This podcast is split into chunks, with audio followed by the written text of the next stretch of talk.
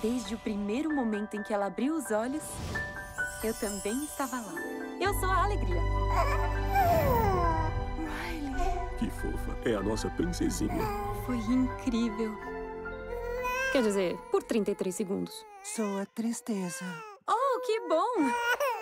Pode tirar a mãozinha, obrigada. São tantas emoções. Um passeio pelo dicionário das aflições obscuras. Olá, pessoal. Bem-vindos a mais um Imprecisos. Neste episódio vamos apresentar uma obra de arte criada pelo artista John Koenig para dar nome a sentimentos que as pessoas têm, mas não conseguem explicar. The Dictionary of Obscure Sorrows, ou como traduzimos aqui, o Dicionário das Aflições Obscuras, é uma viagem pelo vasto e complexo mundo das emoções humanas, que nós convidamos você a fazer também. Antes de prosseguir, quero agradecer as mensagens que estamos recebendo por e-mail e redes sociais. O professor doutor em História na Universidade Federal de Sergipe, Antônio Lindevaldo, fez inúmeras observações interessantíssimas sobre o conceito de utopia e distopia ao longo da história que anotamos para futuros episódios nessa temática. Nosso amigo de longa data, Diógenes Malone, tem sido é, nosso ouvinte assíduo e comentado episódio a episódio, com elogios e críticas muito construtivas. Tem nos motivado muito, viu, Gil? Colabore. Faça também suas críticas e elogios pelo e-mail contato@imprecisos.com. E como vínhamos anunciando anteriormente, na semana que vem vai ao ar nosso episódio inaugural do Clube do Livro, debatendo o Evangelho segundo Jesus Cristo, do José Saramago. Não perca! Bem, eu sou o Rubão, tecnólogo, genealogista amador e provocador de dúvidas onde haviam certezas. Comigo aqui estão minha amiga Fernanda Massaro, tecnóloga, historiadora, é informação e babado dinheiro alheio. Oi, pessoal. E claro, meu amigo Garcia, que tem um coração de manteiga preso num corpo fechado. E aí, gente, beleza? Antes da gente falar de sentimento, pessoal, assim, desses sentimentos em particular, eu vou voltar um pouco em conceitos mais simples para depois a gente voltar lá já bem mais reforçado aqui. A gente costuma dizer emoção e sentimento como representando a mesma coisa, mas não são. A emoção, uma resposta quase que é fisiológica para um estímulo e o sentimento vai ser a elaboração afetiva daquela emoção. Isso já mostra que quanto mais vivido você é, as suas emoções elas vão se sofisticando mais, embora as emoções muitas vezes são as mesmas. Tanto que existem cinco emoções básicas que eu acho que todo mundo já sabe quais são por causa do Divertidamente. Toda vez que eu assisto, eu choro. eu também, é muito bom. Que eu assisto, eu choro esse desenho. É muito legal. O Divertidamente, juntamente com o Wall-E, mas eu acho que mais o Divertidamente, ainda mais complexos e mais interessantes e profundos que a Pixar conseguiu fazer. De verdade. Vocês lembram qual eram os, os personagens que estavam dentro da cabeça da menina? Era raiva, Aham. tristeza, amizade, alegria. Mas o mais legal que eu me identifiquei mais era a raiva. E o nojo, né? E o nojo, é.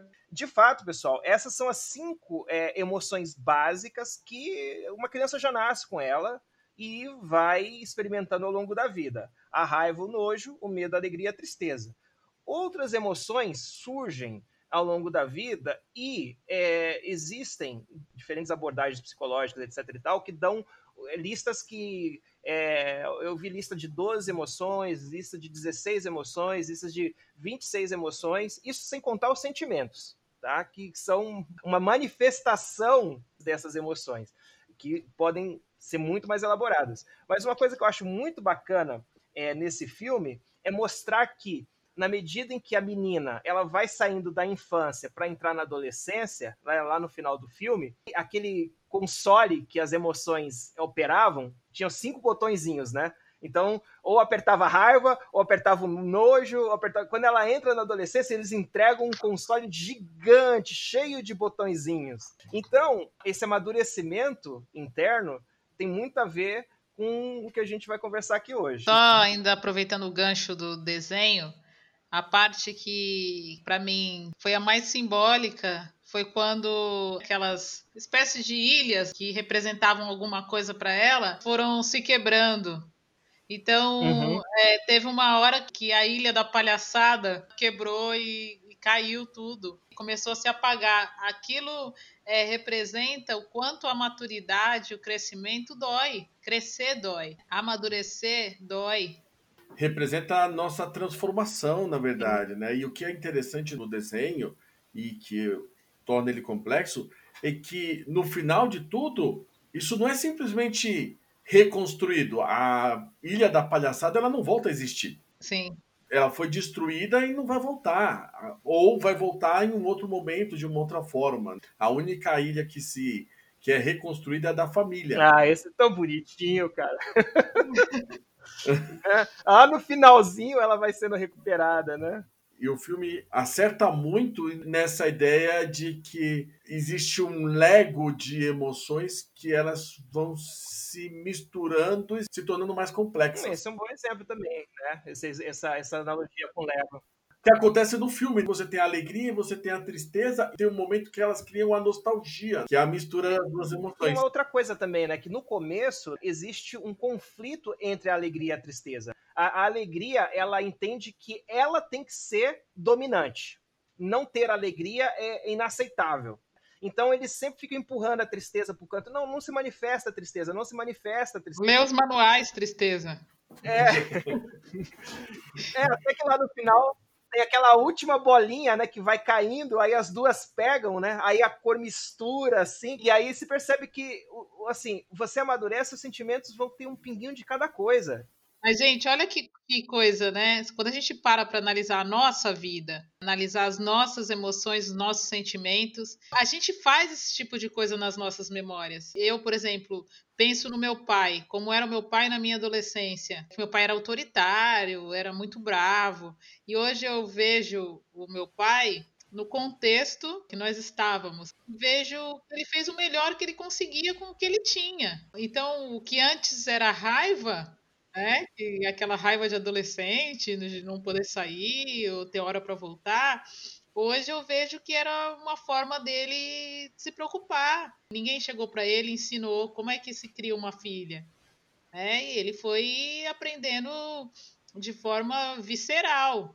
Você coloca um outro ponto muito interessante aí, que é o fato de que as memórias elas não são estáticas. As memórias estão na nossa cabeça, né? Lógico. Na nossa cabeça, as memórias elas podem ser, primeiro, esquecidas, segundo, elas podem ser reescritas de uma certa forma, porque você acrescentou nessas memórias de sentimentos e emoções que você tinha lá, novas emoções e novos sentimentos a partir de um novo ponto de vista que você passou a ter mais velha. E aí elas são memórias ainda, mas elas já causam outras emoções.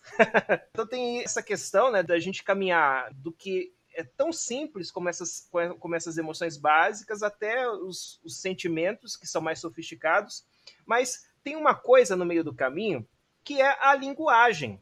Para a gente manifestar uma emoção, para a gente dizer para alguém, ou até mesmo para nós mesmos, lidar com aquela emoção, a gente usa a linguagem. A linguagem é quem atravessa isso do, do meramente abstrato o, químico que está no cérebro da gente para uma coisa que a gente consegue racionalizar de alguma maneira. Não basta amadurecer simplesmente no sentido de você ficar mais velho e passar por mais experiências. Faz muita diferença também o quanto você adquire mais linguagem para entender as suas próprias emoções e manifestar suas emoções e fazer outras pessoas entenderem as suas emoções. Um dos piores problemas e o mais clássico problema que existe entre um casal é a comunicação. Às vezes falta como dizer para o outro o que ele gostaria, o que ele não gosta, e muitas vezes até é, falta um meio não agressivo de dizer isso. A mulher tem um, um arcabouço linguístico muito mais sofisticado para expressar aquilo que ela está sentindo. Isso está muito na origem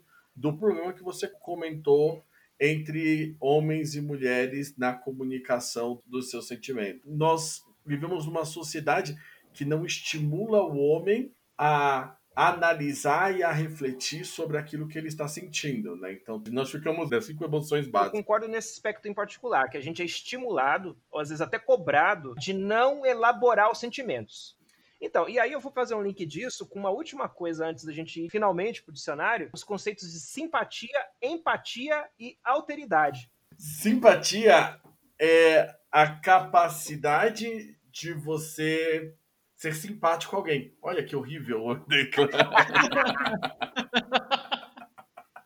O que eu acho que seja simpatia é a capacidade de se identificar com o outro, ao ponto de sentir afinidade. Empatia já é a capacidade de você se colocar no lugar da pessoa, né? E a alteridade, que parece com a empatia, mas é diferente no seguinte sentido: o exercício da alteridade obriga a gente a tentar enxergar o mundo com a carga da cultura, das experiências que aquele outro indivíduo já passou. Então é mais complexo, exige muito mais, porque por exemplo, se eu vejo uma pessoa passando fome, não é só o Rubens passando fome, mas eu, eu pensar como me colocar em todo o percurso de vida daquela pessoa até aquele momento em que ela está passando fome e tentar então imaginar naquele momento como ela está se sentindo internamente. Bem difícil, hein?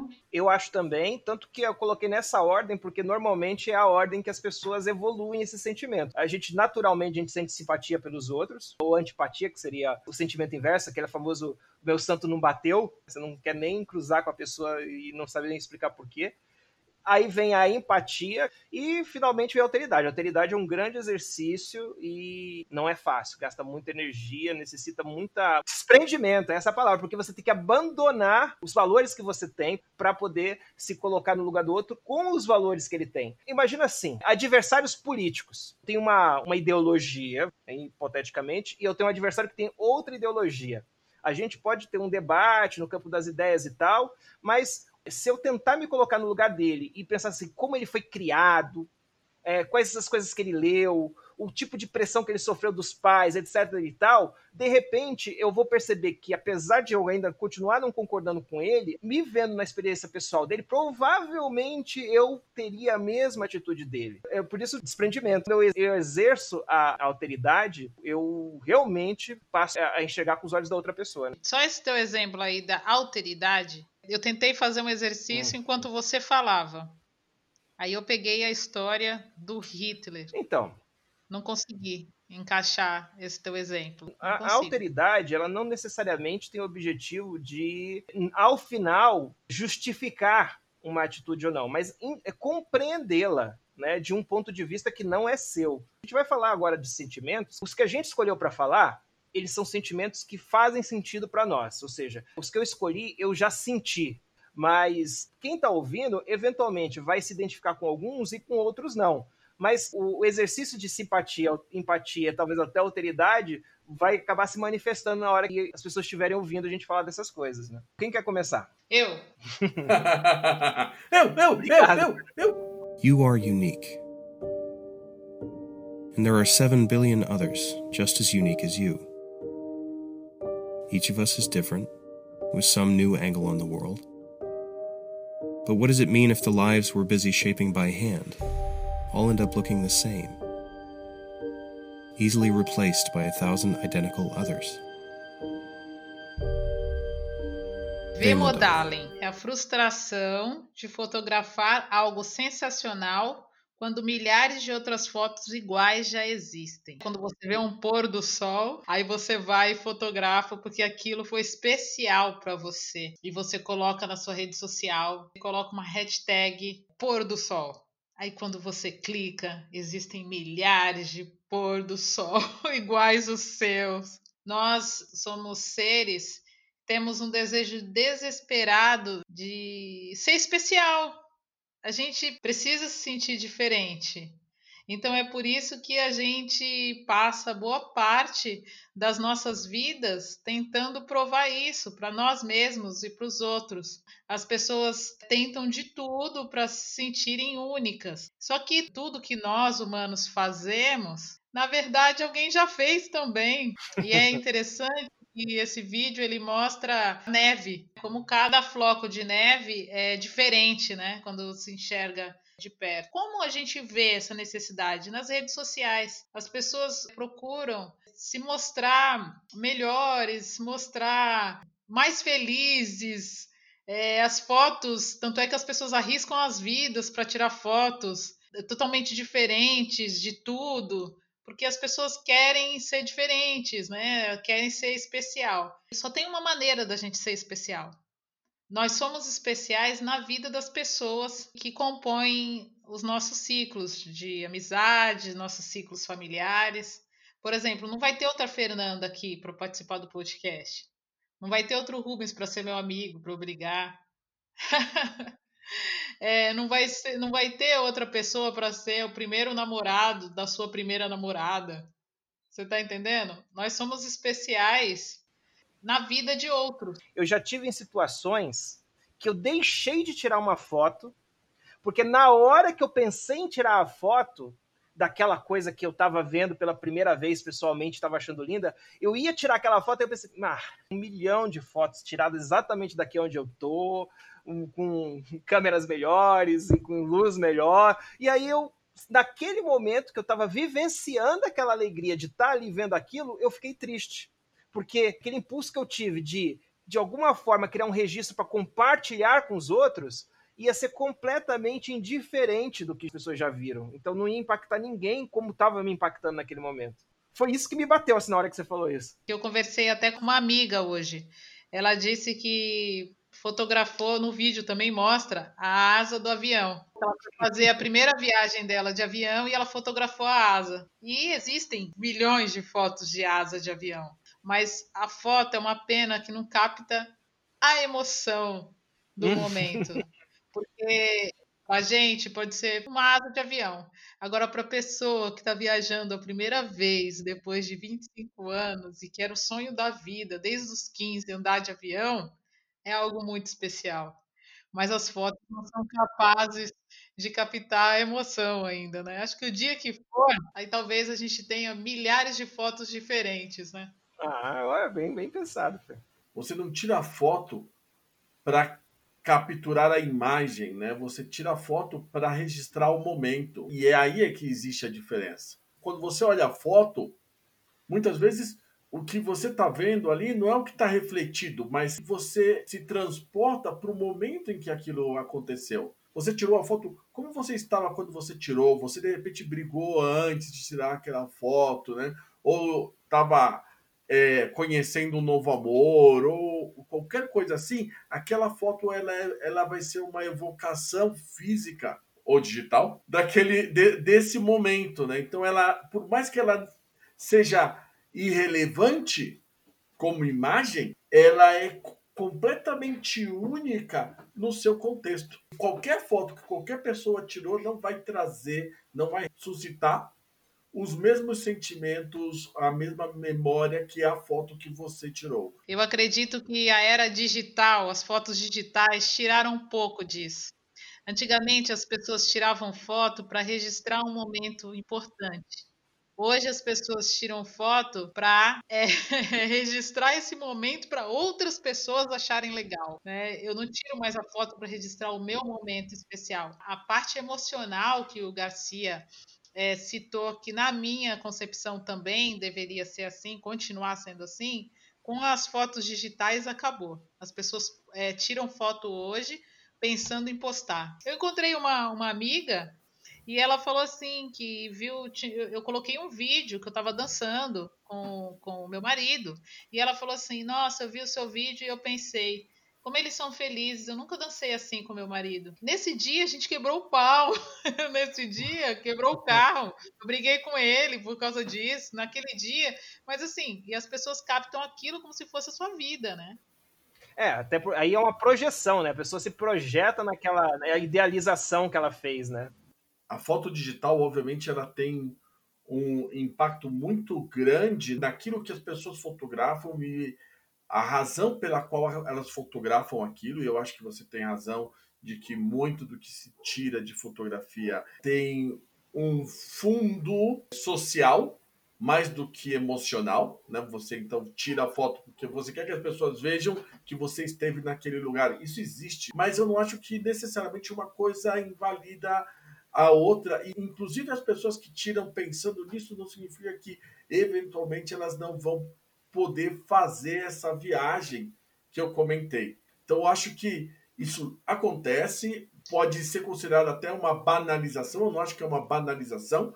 A, a fotografia é um, é um instrumento, então é um, um uso desse instrumento, mas eu não acho que um enterra o outro. Eles são duas possibilidades que um instrumento fotografia permite. Of all the different ways we reassure ourselves, the least comforting is this it's already too late. Alazia. Alazia é o medo de que você não é mais capaz de mudar. Né? É, eu acredito que seja um sentimento bem comum e eu experimentei esse sentimento quando eu tinha chegado nos meus 30 e pouquinhos anos, quando eu estava com 32, 33 anos mais ou menos, que era até um momento assim que eu estava performando bem assim em termos profissionais e tal, mas ao mesmo tempo era confuso, porque assim, para quem olhasse de fora, poderia até achar que eu estava indo muito bem, mas eu tinha uma sensação de frustração, porque quando eu era mais jovem, eu esperava que naquela idade eu tivesse muito mais longe. Em termos profissionais mesmo, né? Que era um momento onde essa questão profissional estava pesando muito para mim, né? Como, como um reflexo daquilo que eu sou por inteiro. Um Rubens de sucesso estaria profissionalmente chegado num lugar mais distante ou diferente daquele que eu estava naquele momento. E o sentimento que eu tinha é que, apesar de eu estar tá acrescentando coisas, aprendendo coisas novas e tal, eram coisas que não necessariamente estavam me transformando naquele Rubens que eu gostaria de ser. Eu estava meio que caminhando de lado, entendeu? Ou subindo, vamos dizer assim, uma escada de, que queria me levar até um lugar que estava é, bem abaixo daquilo que eu queria chegar. E aquilo começou a me dar uma aflição porque eu achava que é, eu já estava velho para viver as experiências que eu deveria ter vivido quando era tempo para poder chegar onde eu queria chegar. Eu achava que eu já tinha muitos vícios, eu já achei que eu tinha muitos vícios profissionais, que eu já tinha me acostumado com muitas coisas, que eu estava acomodado. Então eu sentia que eu não tinha mais energia para me transformar na, naquilo que eu desejaria ser. Eu também já vivi isso, mas não na questão profissional, é na questão pessoal, eu cheguei também nos, nos 30 e poucos e achei que eu já estava muito muito convicta do que era certo, do que era errado. Foi nessa hora que eu identifiquei que eu tinha crescido, porque até então a minha a minha concepção das coisas estava em metamorfose. Com 32, 33 eu já me vi pronta e me deu uma tristeza. Uhum. Porque eu pensei, caramba, Agora eu não evoluo mais. E aí tem uma explicação para isso, né? Até 30 anos você vive muitas experiências novas. Casar, se apaixonar, quebrar cara, crescer profissionalmente. E depois dos 30 anos, meio que o ciclo se repete. Você pode até passar pelas mesmas coisas, mas você já está com bagagem daquilo que você passou. Esse é um sentimento que não me pegou e eu estava justamente refletindo sobre, sobre ele, por que, isso poderia não, não ter acontecido, ainda que seja algo tão comum, né? E eu lembrei de uma coisa que aconteceu na minha vida quando eu era ainda muito jovem e que teve um impacto tremendo. Quando eu tinha mais ou menos 25 anos, eu estava trabalhando no mesmo lugar fazia cinco anos e eu tinha um bom salário para minha idade, eu tinha conseguido um espaço muito interessante nesse lugar de trabalho. De verdade, eu tinha o sentimento de que eu podia viver o resto da minha vida ali, bem. E justamente quando eu estava no auge desse sentimento, eu fui despedido. Caraca, Cia. Literalmente, eu fui despedido. Eu tretei, eu não era uma pessoa fácil. Ah, agora ele é. Agora eu sou um anjo. Eu não era uma pessoa fácil, eu tretei com uma diretora dessa empresa e a diretora pediu a minha cabeça e eu fui mandado embora, literal. Isso teve um impacto naquele momento tão profundo em mim que eu comecei a perder cabelo ao ponto de que eu temi que eu ia ficar careca. E vocês sabem que um problema que eu não tenho. Graças a Deus, né, Garcia? Isso não aconteceu. Garcia, ainda bem que o tempo foi bom com você, né, Garcia? Nesse sentido, foi muito bom comigo, mas também com o Rubens. O Rubens não pode se queixar. É, não posso mesmo, não. Depois desse incidente, eu nunca senti que eu deveria me sentir cômodo com as situações que eu estava vivendo, com aquilo que eu estava passando, com a minha vida mesmo. Daí para frente, uma coisa que eu comumente digo nas entrevistas de trabalho, eu estou falando do trabalho só para não ser muito pessoal, eu dizia assim: quando você começa a se sentir cômodo com aquilo que você está fazendo, é porque é a hora de mudar, é de fazer outra coisa. Acho que tem um grande fundo de verdade, mas isso é explorado demais a ponto de nunca deixar você ficar confortável com o que você obteve e acaba gerando bastante angústia, porque ao contrário desse sentimento de que ah, eu já estou pronto e não vou mudar mais, tem esse outro lado que parece que você tem que mudar o tempo todo, senão você vai frustrar a expectativa de alguém. É engraçado isso que o Garcia está falando, que já me remete ao outro sentimento obscuro. O parou é a sensação que tudo que você faz é errado. Isso que você falou, Garcia, de não se sentir confortável, está no sentimento parou. Porque antes, você fazer o teu trabalho bem feito, se sentir realizado por ele, era bem visto. Hoje não é mais. Você tem procedimento para tudo. Se você acorda, tem alguém te falando que horas que é melhor você acordar, como é que você cuida do seu filho. Você entra na internet, você encontra mil vídeos de como você cuida dos filhos, dicas de trabalho. Fala exatamente isso que você falou. Não pode se sentir confortável, não pode ficar três anos no mesmo trabalho, não pode ficar dois anos sem fazer uma pós-graduação, não pode. É tanto não pode que tudo que você faz é errado.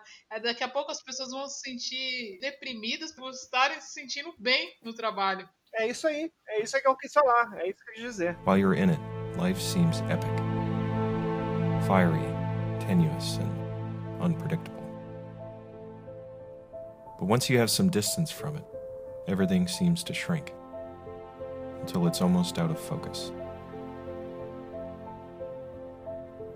Coinofobia, que é o medo de ter vivido ou de viver uma vida ordinária, né? Na verdade, eu eu acho que esse é um dos sentimentos que eu mais me identifico. Eu me identifico com ele desde adolescente. Eu, eu lembro é, quando cristão de pensar, não, se Deus me colocou nesse mundo, existe um propósito para a minha vida. E eu lembro da primeira vez que eu refleti que só de chineses existiam mais de um bilhão de chineses. Isso me afetou assim a tal ponto que eu não era capaz de refletir sobre isso. Eu tinha que parar e colocar minha atenção em outra coisa, porque de verdade me aterrorizava o fato de que eu era um entre mais de 7 bilhões de pessoas. Fernando Pessoa, até onde eu sei, ele também tinha esse sentimento e ele lutava contra esse sentimento com a escrita dele, buscando através da escrita se tornar relevante e imortal, né? Quando eu soube disso, eu falei, cara, eu totalmente me identifico com isso. No mundo de hoje, eu acho que esse sentimento pela globalização e pelas redes sociais acaba aflorando de uma forma muito mais poderosa, porque qualquer ideia que você tenha, qualquer coisa que você faça, imediatamente, assim como as fotos, você vai ver que ele não tem originalidade, não tem impacto e não tem alcance. E isso tipo nosso é podcast. uma ideia que me assusta muito. O ordinário, né, o mediano, o simples, o comum, é isso que a gente está vivendo. O extraordinário, o marcante, o histórico, aquilo que vai ser lembrado, comentado e preservado, né? É, é uma coisa que é reservada a pouquíssimas pessoas. Pouquíssimas. Por mais que você possa numerar milhares de pessoas, as milhares de pessoas são pouquíssimas, perto dos bilhões de pessoas só, só estão vivas nesse momento. Então, eu entendo esse sentimento, acho que já passei por ele algumas vezes, sim, né? Todo mundo tem que buscar a excelência, né? Então, em algum momento você começa a pensar, mas não, não consigo, não vai dar. Você pode ser excelente fazendo alguma coisa, mas você não consegue se destacar. Isso é uma coisa. Sabe onde acontece muito esse tipo de coisa? A pessoa ser excelente e não se destacar? Artista. Né? Vamos pegar cantores. A gente assistiu esses programas aí, tipo The Voice. Você vê gente fantástica. Assim, você fala, cara, que emoção, arrepiou e tal. E é um show a partir de outro show, show, a pessoa ganha The Voice. Pronto, você nunca mais ouve falar dela. Ela ainda já teve alguma relevância, mas existem várias outras que têm tanto ou mais talento que ela, mas por uma série de circunstâncias, de fatores que estão além do talento e do esforço dela qual que é o seu impacto no mundo. A gente está é, refletindo muito isso para celebridade, mas o nosso impacto no mundo pode ser muito bem as causas que você suporta, como que você suporta essas causas, como que você mudou para essas causas. Então você vê, por exemplo, um Bill Gates que está tentando acabar com a malária, ele não está fazendo isso para ser conhecido, entendeu? Independente do quão conhecido ele é, e ele é uma pessoa muito conhecida, se ele consegue fazer isso, isso poderia ser totalmente anônimo, mas ainda assim produzir um impacto extraordinário no mundo. Garcia, que eu achei que a gente estivesse falando do seu ego, mas não é. Não, eu até pensei também, mas essa explicação que o Garcia deu. O Garcia, olha como você é visto pelos seus amigos. Não, não, Fê, não. Tô assim, eu, eu, me, eu me reconheci no sentido que eu também teria esse ego de sentir a necessidade um pouco de reconhecimento. Né? Mas no que o Garcia está falando, não é nem tanto isso. É ele saber para ele próprio que o que ele fez foi significativo. Então, você terminou de falar do seu sentimento? Eu nunca termino de falar dos meus sentimentos.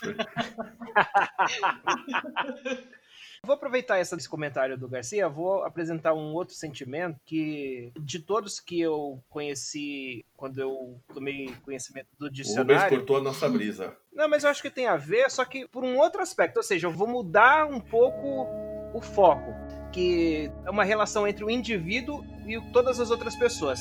Esse sentimento, quando eu vi o vídeo, que é lindo, né? Ele se chama Sonder.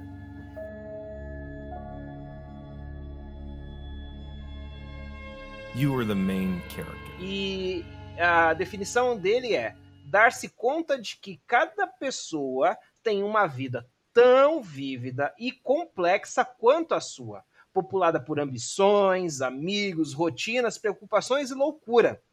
E aí o vídeo ele vai demonstrando isso de uma maneira, ele dá um exemplo tão bacana, porque ele fala assim: a gente vai vivendo a nossa vida. Por exemplo, eu só consigo experimentar a, a vida a partir do meu ponto de vista. Né? É, assim, a gente falou em alteridade, que é um exercício de fazer, não fazer isso, fazer de outro jeito, mas no geral eu estou ligado no modo eu.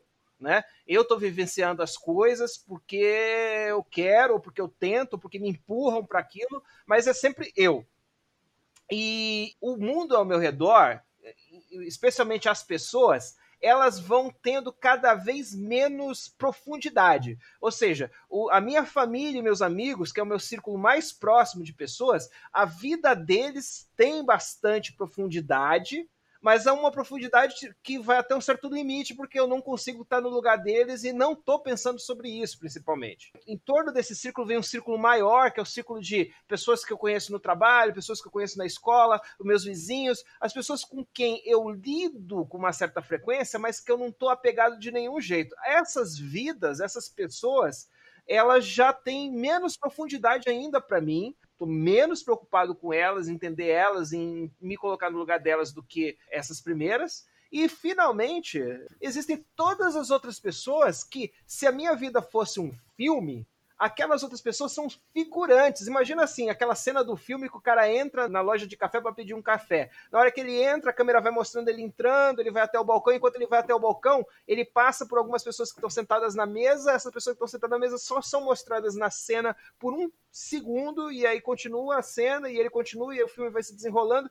Aquelas pessoas que têm zero profundidade, eu nem vi, eu nem prestei atenção nelas, elas eram só vultos na minha experiência, nessa experiência de vida que eu estou vivendo, elas têm tanta complexidade, têm tanta profundidade quanto eu. Cada uma delas está vivendo uma vida tanto quanto eu estou vivendo. Então, nesse momento, quando eu me dei conta, eu vi aquele vídeo, eu vi como ele mostra isso, quando ele desenrola isso, eu fiquei sufocado porque parece que o mundo, é, assim, ó, vou fazer uma analogia, naquele momento eu senti como se é, a gravidade do mundo tivesse aumentado, sabe? Eu tivesse sendo esmagado. É como se é, eu olhasse para o céu e tivesse milhões de sóis, em vez de um sol só. Todas as pessoas todas as pessoas. Comecei, aquilo que o Garcia falou agora há pouco, quando ele estava falando da coinofobia, ele falou assim: pô, só de chinês tem um bilhão e meio. É como se, de repente, um bilhão e meio de pessoas tivessem ganhado profundidade, importância, Vida. vida. Isso. E aí eu pirei com esse sentimento. Eu não sei se vo- vocês dois já assistiram um filme chamado Corra Lola Corra. Eu acho que mostra muito dessa ideia no filme, né? Você tem a personagem título correndo, obviamente, e no filme a história ela se repete três vezes, com mudanças em cada vez. E essas mudanças elas são incentivadas por pequenas diferenças entre os encontros casuais que a Lola faz com figurantes, mudam a história dela e quando ela faz esses pequenos encontros, o filme volta, né? O filme abre uma vírgula para mostrar a diferença que ela fez na vida daquelas pessoas. Ah, que interessante. Uma pessoa, numa versão da história, ela tem um acidente, morre, na outra versão da história, ela ganha na loteria e vira milionária, entendeu? Nossa, que legal. Agora, do ponto de vista pessoal, a primeira vez que eu me encontrei com algo parecido, não, não com esse sentimento, mas com essa questão, foi o Garciazinho, de 9 anos de idade. E o Garciazinho, de 9 anos de idade, um dia estava no pátio do colégio, olhando todas as pessoas, eh, as crianças e os, os trabalhadores, né? A, a inspetora, a tia da merenda. E naquele momento eu lembro de ter pensado, essas pessoas que estão aqui, elas têm vida ou elas são simplesmente autômatos executando esse processo? Elas pensam, elas têm relevância, elas interagem. Isso era o Garciazinho de 9 anos, não, não o critique, entende? Então foi a primeira vez que me deparei com, com essa ideia, né, de que é, nós só somos os personagens principais das nossas próprias Gente, vidas. eu vou falar pra vocês a minha experiência. Eu tenho uma memória muito boa também. Segundo você, fora do ar, você tem uma memória. Eu tenho uma memória perfeita.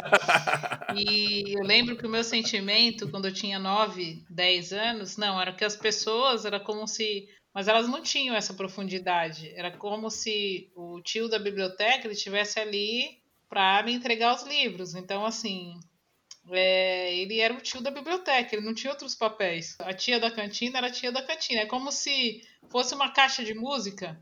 Quando parasse, eh, quando acabasse a minha aula, eles voltavam para as caixinhas e ficavam esperando eu chegar na aula e vir de novo todos os personagens me atenderem.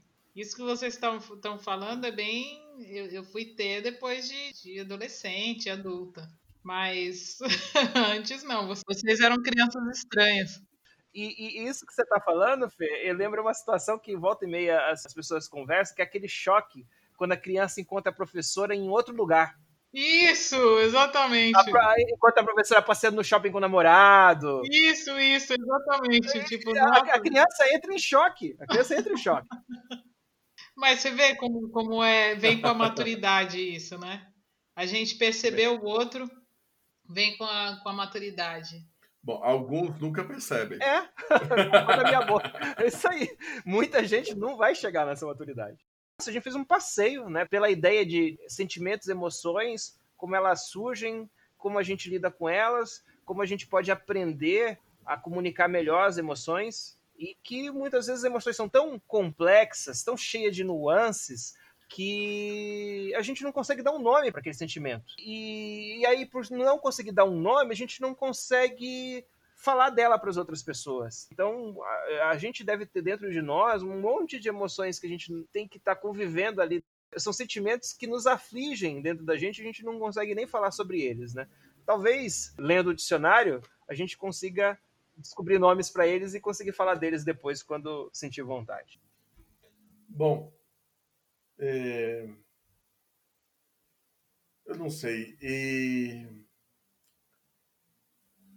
uma das coisas que tem mais interessantes quando nós falamos e nós é, discutimos e pensamos sobre os sentimentos é que nós também entendemos, a- ao menos essa conversa, né, serviu para nós nos entendermos como indivíduos e nós entendermos o que nos fez chegar onde nós chegamos e para onde nós podemos ir.